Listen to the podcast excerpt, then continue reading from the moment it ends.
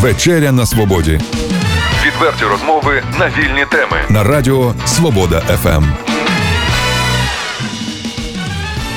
Вітаємо вас в ефірі Свобода ФМ. А якщо казати точніше, то вечеря на свободі. Так називається наша програма. Сьогодні програма незвичайна. Сьогодні у нас ювілей. Рівно рік тому ми стартували.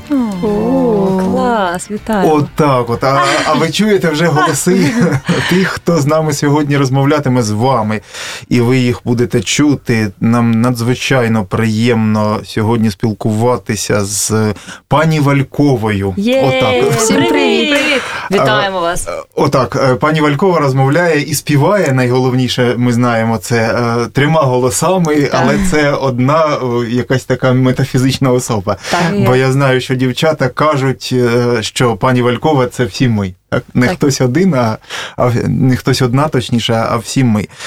Е, Отже, Ірина Кульшенко, правильно я кажу? Так, ми підготувались е, Дар'я. Пугачова, Це я. Так, та Ірина Лузіна. Це я. Е, Дівчата, чому ви в Чернігові? Розкажіть трошки про свій теперішній тур, що він собою являє.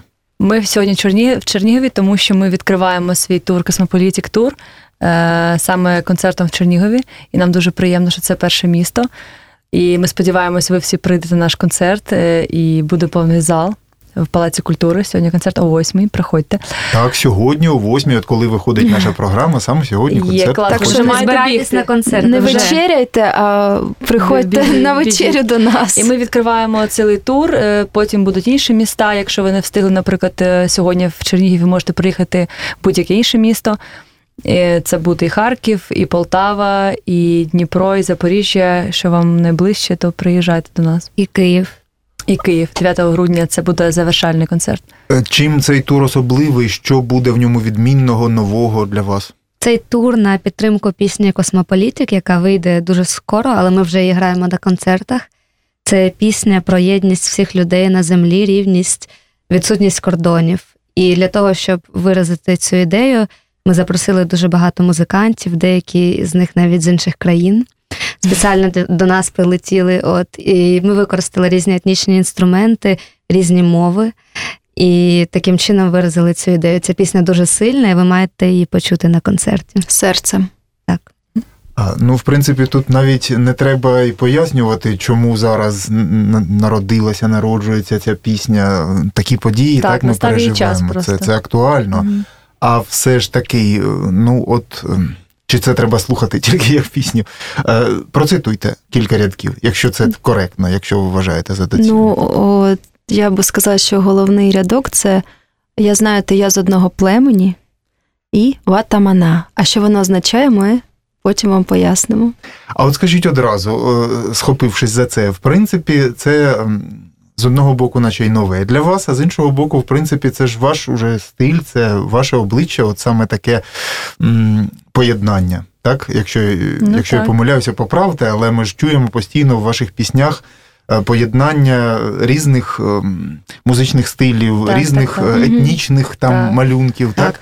Е, Звідки у вас взагалі така е, тяга до космополітизму? Це Розкажіть. треба у пані Валькової Це пані Валькова знає. Ми не А. знаємо. Вона нами керує і нам диктує, що нам треба робити, співати. І Ну, ми шуткуємо. Але ці ідеї нам близькі також кожній з нас, тому ми саме і граємо в цій групі із такими ідеями.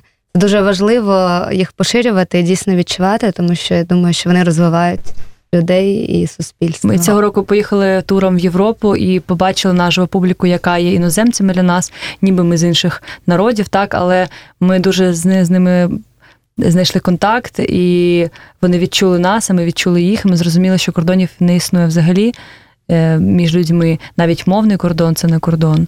Тому ну, це, ця ідея не- просто вона виникла як теорія, це те, що ми відчули на практиці в своєму житті.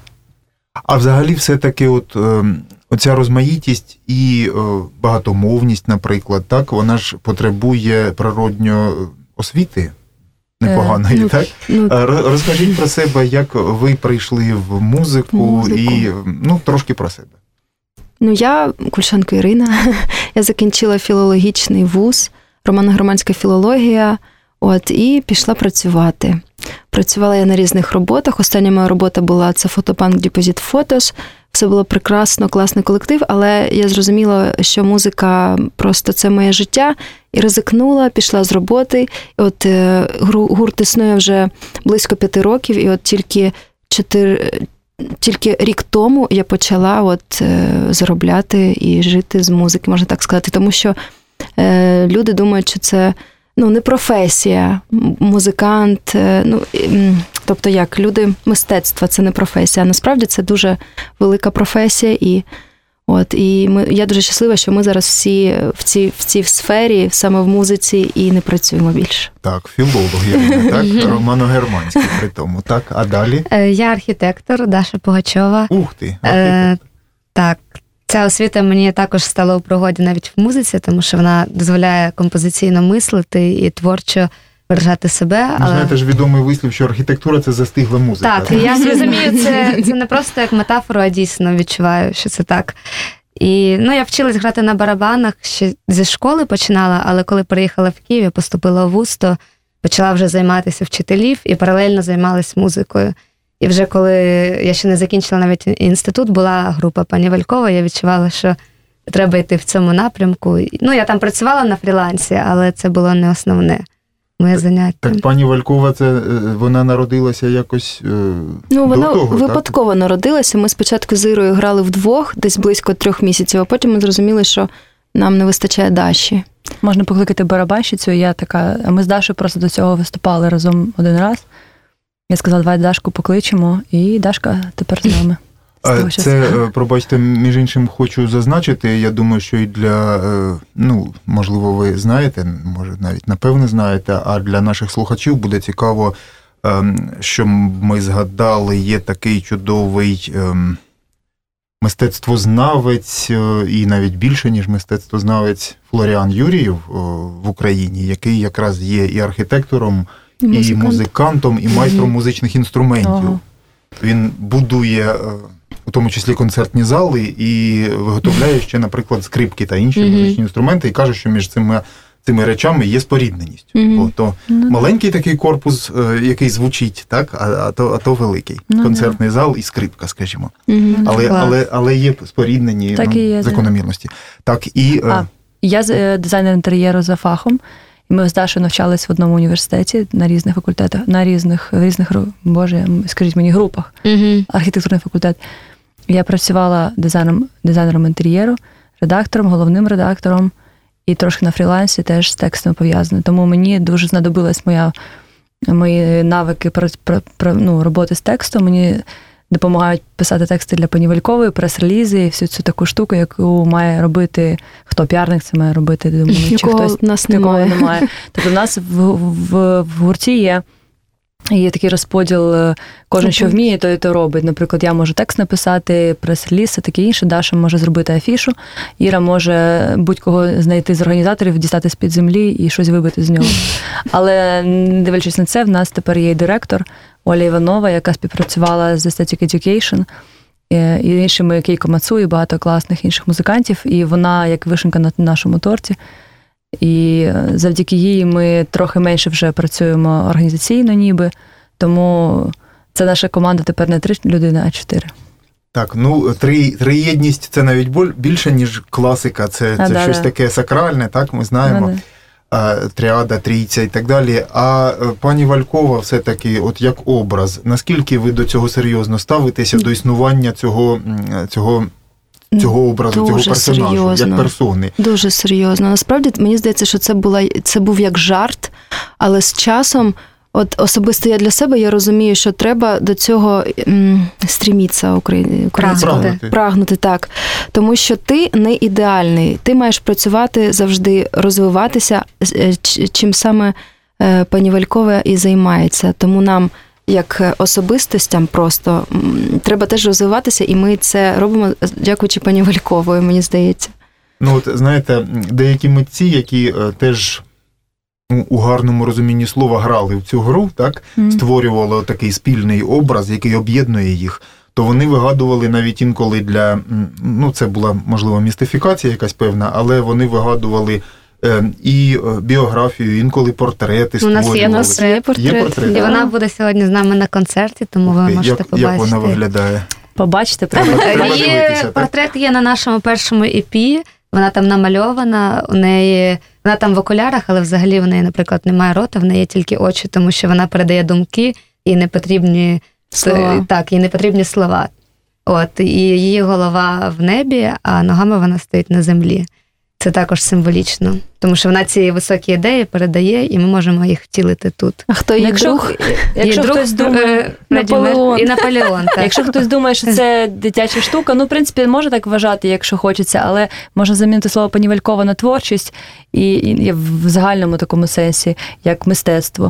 І все, і все стає на свої місця. Панівелькова, тобто мистецтво, нам диктує, що треба робити прямо зараз, і ми це робимо віддаючи 100%. Це така сама штука. От вас е, цитують, кажуть, що ви свій стиль називаєте е, чуттєвий мінімалізм. Так. Ну так, тут погодитися треба, що чуттєвий, то чуттєвий. І, А і чому такий- чуттєвий? Розкажіть. От Чому? мені цікаво, що розкажіть ви, мені цікаво. Я, я звик, що я тут питаю. а тепер от ви на іншому іншій стороні. От мені цікава ваша думка. Чому чуттєвий?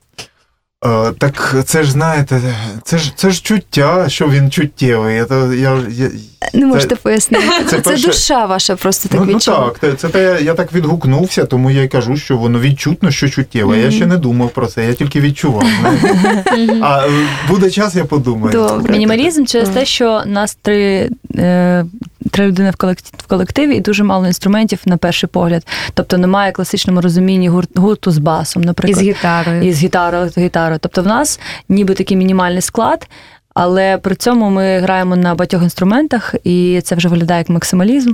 Тому чуттєвий мінімалізм це просто був такий жарт спочатку. Але це дуже я думаю, що це дуже клас, класна порада для молодих музикантів. Якщо ви хочете виділитися, просто знайдіть свій стиль. Е, Навіть його треба самому Створити. придумати, створити. І всі запам'ятають це. То це тобі не інді, поп, рок, щось там інше. Це просто твій, твій, твій особливий як Історія, визитівка да. твоя. А можемо послухати пісню. Е, Ось я знаю, що ви її дуже любите танго. Давайте послухаємо її. Давайте послухаємо з задоволенням величезним.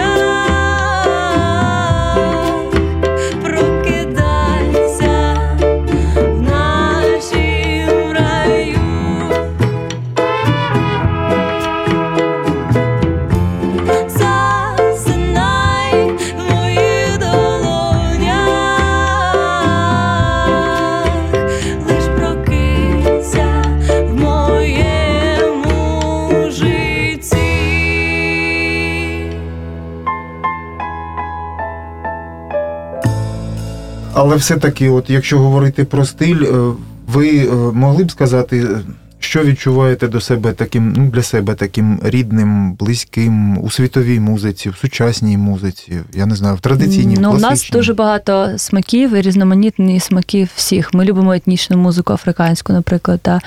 Е, Ми любимо тепер японську музику, бо в нас є е, флейтист е, Сякухаті, це людина, яка грає на традиційному японському інструменті.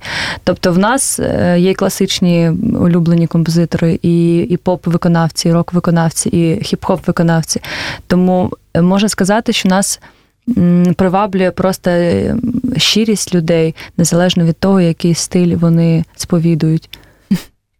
А от е, такий, такий пошук постійний у е, розмаїтті звучання, у, у застосуванні інструментів, дещо екзотичних інколи, він, він звідки? А це не пошук. Ну, ми не шукаємо, отут має бути щось, воно якось саме народжується. Так, ти або чуєш, що цей інструмент повинен бути в цій пісні, ти не знаєш навіть, яка в нього буде партія, але ти знаєш, тут має бути гуїро або а це, а це що таке? Це перкусія така.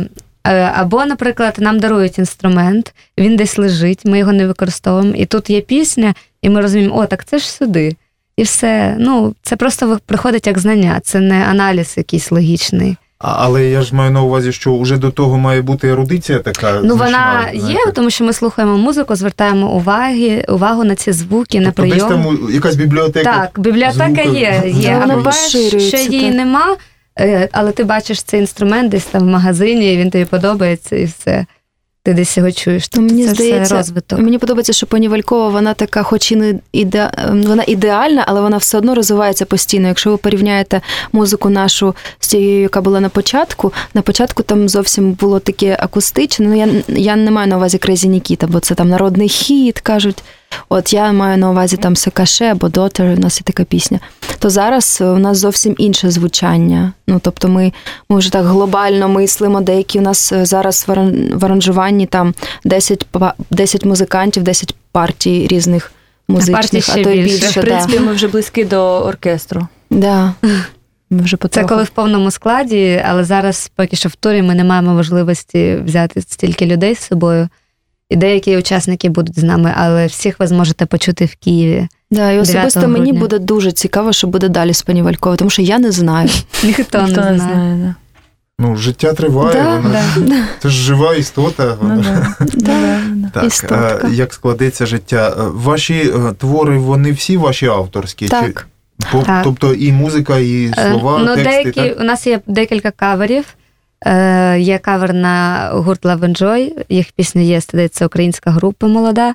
Є кавер на Іванушек International Тучі. Ще Ніна Сімон. Ніна Сімон на Be My Husband. І українська пісня Вербова дощечка. Так, але всі, Ну, це ж із фільму, так? Так, так, так. Але ми завжди міняємо аранжування, по-іншому відчуваємо пісню, і навіть ця подача вона зовсім може змінити навіть сенс, якщо ми по-іншому її граємо. Тобто, Ну, от вербова дощечка, стіна і забутих предків. Так. Е, От, Ми і- передивились, я е, пам'ятаю, що ми передивились фільм, щоб теж зрозуміти цю пісню. І ми її робили для нагородження дзига, да? Чи як? е, українських, українського кінематографу Так, була так. премія Оскар, український Оскар. І ми зробили спеціально е, для цього нагородження, і зараз ми успішно граємо цю пісню і дуже вдячні, І що. сьогодні зіграємо Так. теж їх. Приходьте. Але ми граємо і з незвичним інструментом це фізгармонія індійська. Тобто українська пісня і індійська фізгармонія. Класно. Так. А, а от, е, скажімо, Йоко Мантра, так? Мгм. Для прикладу. е, Так. Там, наскільки я розумію, є от вставки такі екзотичні, знову таки. Це, це, от, це якою мовою і- що це взагалі? Там є одна мантра, яка Мгм. проходить через цю пісню: Don't worry, don't worry, don't worry. Don't worry, ну, don't worry, be happy, це не хвилюйся. Угу. І ми взяли це як гасло нашого альбому Don't worry, так він називається. І це пісня, яка має тебе налаштувати на баланс, е, щоб ти був просто спокійний постійно, не зважаючи з тобою щось хороше проходить чи погане, ти маєш бути в балансі і в рівновазі. І е, яке було питання? Там ще є Ну, питання було про, е, про от, ем, ну, давайте А ми яка там ставка? Там будемо є, там є маленькі. О, Там є маленька це? Джона Леннона, але це має бути, бо це ж пісня Йоко Йоко Мантра. Мантра, Мгм. і там є маленька така вставочка з пісні е, Джона Леннона у Йоко. І нам дуже подобається пісня, яка вона в принципі. І нас є таких багато, багато таких маленьких штучок. Наприклад, е, в пісні Daughter of my father є, є така маленька строчка з Боба Ділана. Це нормально, це такий референс і реверанс в, е, в бік наших е, е. Метрів. Да. Да. А е, взагалі багатомовність як така. От коли, коли треба якою мовою що співати? Нам задавали Не це питання, ми теж? не знаємо. Ми Пані відчуваємо, що, що саме, от, наприклад, є мелодія, і ти знаєш, що от буде Ми пісня українською. Цікаво, що ми про це не говоримо, і ми всі знаємо, що це буде українська, чи англійська, чи А, російська. ну, коли пані Валькова збирається, да, так, так, вона там над нами висить. Ну тут вона присутня. Так, взагалі? і за ниточки нас Зараз Як так. Ми тут. Так. Е, Так, ну пані Валькова з нами, це слава Богу. Значить, вона відтепер наша покровителька теж буде. Е, І от е, скажіть, все-таки, е, цей тур, який зараз відбувається, от він триватиме до, е, 9 9 грудня. до 9 грудня, так? Угу. Е, І отже, це практично вся Україна, чи не вся? Не Як вся. Це бі... основні Але міста, основна, великі так. міста. Частина.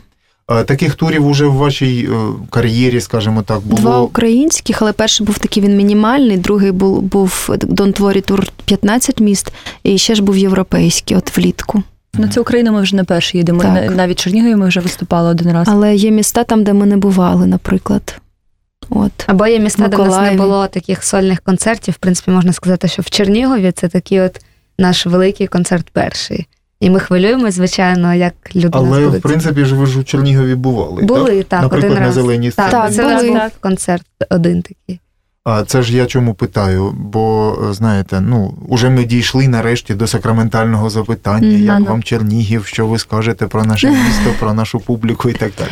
Ну, Треба публіка нам сподобалася того разу на зеленій сцені, бо там були і діти, це був якесь міське свято, і були і діти, і люди похилого віку. І просто це було дуже позитивні враження, тому що десь годину ми не могли піти зі сцени після концерту, бо люди нас оточили, і всі фоткалися, всі щось говорили. І, в принципі, дуже було приємно по- познайомитися з І я запам'ятала ще один момент, там, де безхатько ходив один.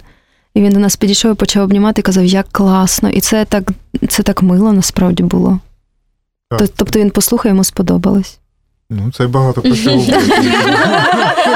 Ну, В принципі, я в Чернігові була, була багато разів, і мені подобаються Катерина і всі ці архітектурні пам'ятки, які у вас є. Це дуже приємно. І я знайома з багатьма прикольними чуваками з Чернігова і е, музикантами навіть. І в 2007 році, 2006 це було моє улюблене місто. Я тут бувала кожні вихідні і тусувалась, і знала багато альтернативної музики. Не знаю, чи існують ці всі люди, клуби, може вже і ні. Але мені завжди Ну, подобався існують, але- бунтарський дух Чернігова. Я думаю, це Ну, бунтарський дух. а як же ж? Як? Відчувається, так? Не знаю, як зараз От вас. Ви але- бунтар такий сидите тут. бунтуєте. Сиджу собі, наче спокійно. А ми відчуваємо. Відчуваю внутрішнього бунтаря. Наче ж різких рухів не робив ніяких. А е, про себе трошки тоді скажіть, е, якщо вже почали говорити про Україну, про різні міста і про Чернігів, то е, звідки ви родом, тобто, інакше кажучи, звідки родом пані Валькова? Я з Рівного, і, до речі, хотіла сказати про Чернігів, що я тут приїхалася і відчуваю себе як вдома, тому що дуже схоже планування, будинки, навіть якісь вулиці. Я відчуваю, що я прямо попала в рівне дійсно. І мені це подобається, тому що ти відчуваєш себе вдома в будь-якому місті в Україні, де б ти не був. Це Да, цікаво. всі міста схожі. Да, ми з Ірою землячки. Я з жовтих вод Дніпропетровська область. А Я з Запорізької області, місто Енергодар. І ну, приємно, що ми побачилися в Києві, бо я не знаю, як там е, культурне життя в наших рідних містах. Ну, в Енергодарі не дуже, тому я думаю, що це була доля наша. Так, отже, вимальовується у нас е, і біографія пані Валькової поступово. Так? Ну, її біографія І це, і це. Київ. Вона народилася в Києві, так що. А, але вона, Вона в. Києві, да. Е, От ваші сценічні образи, трошки ще про це скажіть, бо вони яскраві, вони різноманітні, е, а разом з тим є стиль якийсь єдиний, начебто Мгм. так. Ну це так знову таки інтуїтивно. Він звідки народжується? Чи є у вас люди, які працюють над ним, чи, чи це повністю ваша фантазія? У нас є люди, які працюють над стилем, над стилем, але ми завжди втручаємося в процес спочатку, бо ми розробляємо ці ідеї разом, і нам подобається так працювати, бо ми вважаємо, що візуальне оформлення, будь то афіша або образ сценічний, це продовження твоєї е, ідеї аудіальної, тобто ти маєш завершити цей образ е, до кінця. І ми співпрацювали з Лесією Патикою, це дуже відома українська стиліст. Е, Вона працює з внукою і всіми іншими крутими музикантами. І деякий час ми співпрацювали з нею. І, а зараз ми співпрацюємо з ательє Макі, це е, молодий український дизайнер. І ми разом розробляємо і головні убори, і повністю одяг. А от стосовно якраз ем, відношення між, е, між е, музикою і між звуком як таким і ем, візуальним так, сприйняттям. Е, Як ви думаєте, е, є е, тут якась спорідненість? Чи може людина взагалі з'ясувати, яка вона є? Я між думаю, світлом і звуком, скажімо. Я думаю, що закони творчості в будь-якому жанрі вони, вони одні й ті самі. Тобто, це композиція, ритм, гармонія. Вона проявлена в усіх сферах. Це і музика, і образотворче мистецтво, театр. Просто треба ці прийоми побачити в цих сферах і зрозуміти, ну як уже підхід до кожного, але якби структура вона одна і та сама всюди. Знайти Закон відповідності можна, так? так, так, вони якісь. точно є. Ну, от е, буває таке, що ви е, дивитеся на чи навпаки слухаєте, е, скажімо, якусь композицію і уявляєте собі, що це треба співати от саме в такому образі. Так. Буває таке? Буває. Так. Буває, особливо ми бачимо відеоряд, ми завжди знаємо, який він має бути. Ми е, вже випустили два кліпи і ще два вийде цього року, до кінця цього року. І е, ці кліпи вони розроблені нами так само, бо ми знали, що має бути, яка може має бути ідея в цих кліпах. І це таке достойне продовження. Ще в нас є віджеїнг на концертах, також Свята Рейніш, яка нам розробляє ці всі відео е, перед концертом, які ви можете подивитися, і або під час концерту. Тобто це теж е, продовження, які розказала вже в музиці. Це правда, що ви інструментам імена даєте? Так. Буває, А що тут дивного? Всі так, всі так дивуються. Та Люди ні, свої машини Це як іграшки, знаєте, знаєте. там лілечка, тому можна інструменти називати. Просто так. всі питають, для, для нас це норма. У нас є так, так я не дивуюся. Да? От я згадував Флоріана Юрієва, того ж самого. Він розповідає, е, що у нього, ну це зрозуміло, це так в принципі раніше е, практикувалося, що імена давали інструментам, так. А, а він е, дає абсолютно конкретні імена якихось е, історичних персонажів, Мгм. наприклад, е, е, композиторів. У нього Ну. є скрипка, наприклад, Чайковський, наскільки я пам'ятаю, і Ну, так далі. Тобто він, він от він слухає і каже: оце, оце то такий. то Цікаво. оце. Але ж він просто знає, розумієте, так само, як ми. Просто це не можна пояснити, просто не що А для це, да. прикладу, от як звуть ваші якісь інструменти? От є гармонія Лівтіна, є В неї скверний характер, вона може просто перестати грати. грати на концерті. У, у Алівтіни Да. Да. Є флекситон Ілюша. Взагалі, флекситон це дуже цікавий інструмент. Його можна почути в мультиках. Це такий пів-пів звук. І його мало хто використовує, але він у нас є. І його звати Ілюша, і він такий іноді Не- буває дуже непосидючий. непосидючий і говорить тоді, коли нього не питають. А так, так, і, так і композиція вибудовується, що Ну, несподівано. Він так, він там з'являється несподівано і до кінця вже. Від, нього вже й не Да, відкараєшся. да. Ем, у вас є е, улюблені пісні? Е, ну, Свої? це всі, все свої дітища, я розумію, так вони всі мають бути улюблені, Коли- але все-таки. Коли це- слухаєш, зводиш альбом і слухаєш одну пісню мільйон разів, то поняття улюблений А, трошки зникає, на перших порах. Але потім Ну, в принципі, починаєш наша улюблена любити. пісня це наша наступна пісня, Да. ви ж знаєте. І наша улюблена пісня зараз це Song, яка зараз вийде. І це дивовижний був для нас досвід. е, І live запису цілої пісні з оркестром і хором. Тобто, це просто це, це наша улюблена пісня. Зараз ми дуже сподіваємося, вона скоро вийде. але і ми вам любимо сподобається теж. Йоко мантру теж любимо, бо коли ми кажемо собі Don't worry, а ми тоді заспокоїмось. нехай вона зараз Давайте. Давайте. Клас.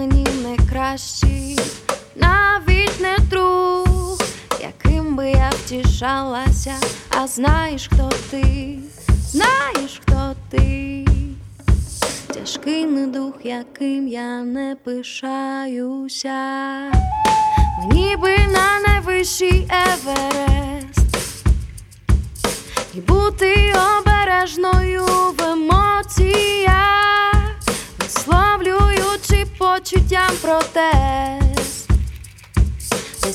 Десь там в горах посеред ночі, десь там в горах посеред ночі, десь там в горах посеред ночі, десь там в горах посеред ночі.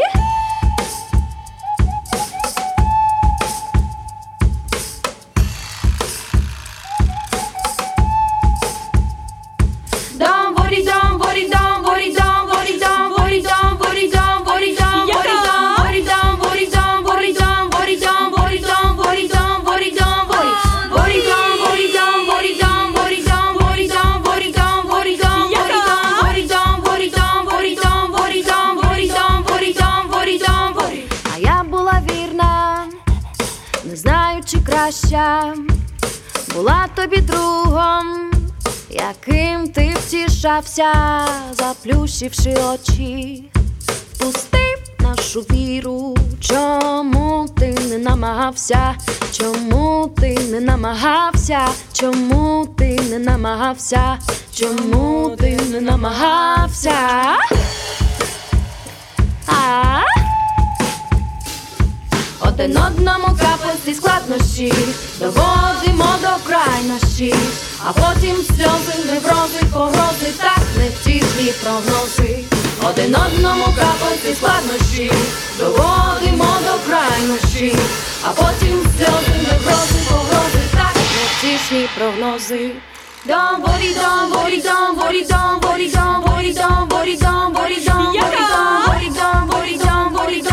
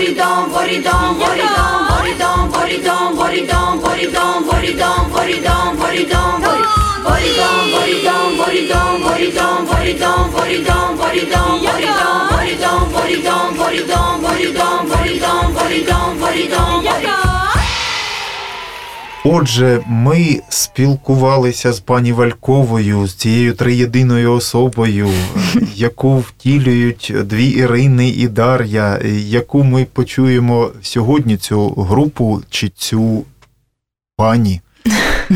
От, і це частина туру, навіть початок Початок. нового Космополітік тур. Мгм. Так? З так. презентацією нової пісні, яку треба уважно слухати. Так. І співати. Співати разом з нами.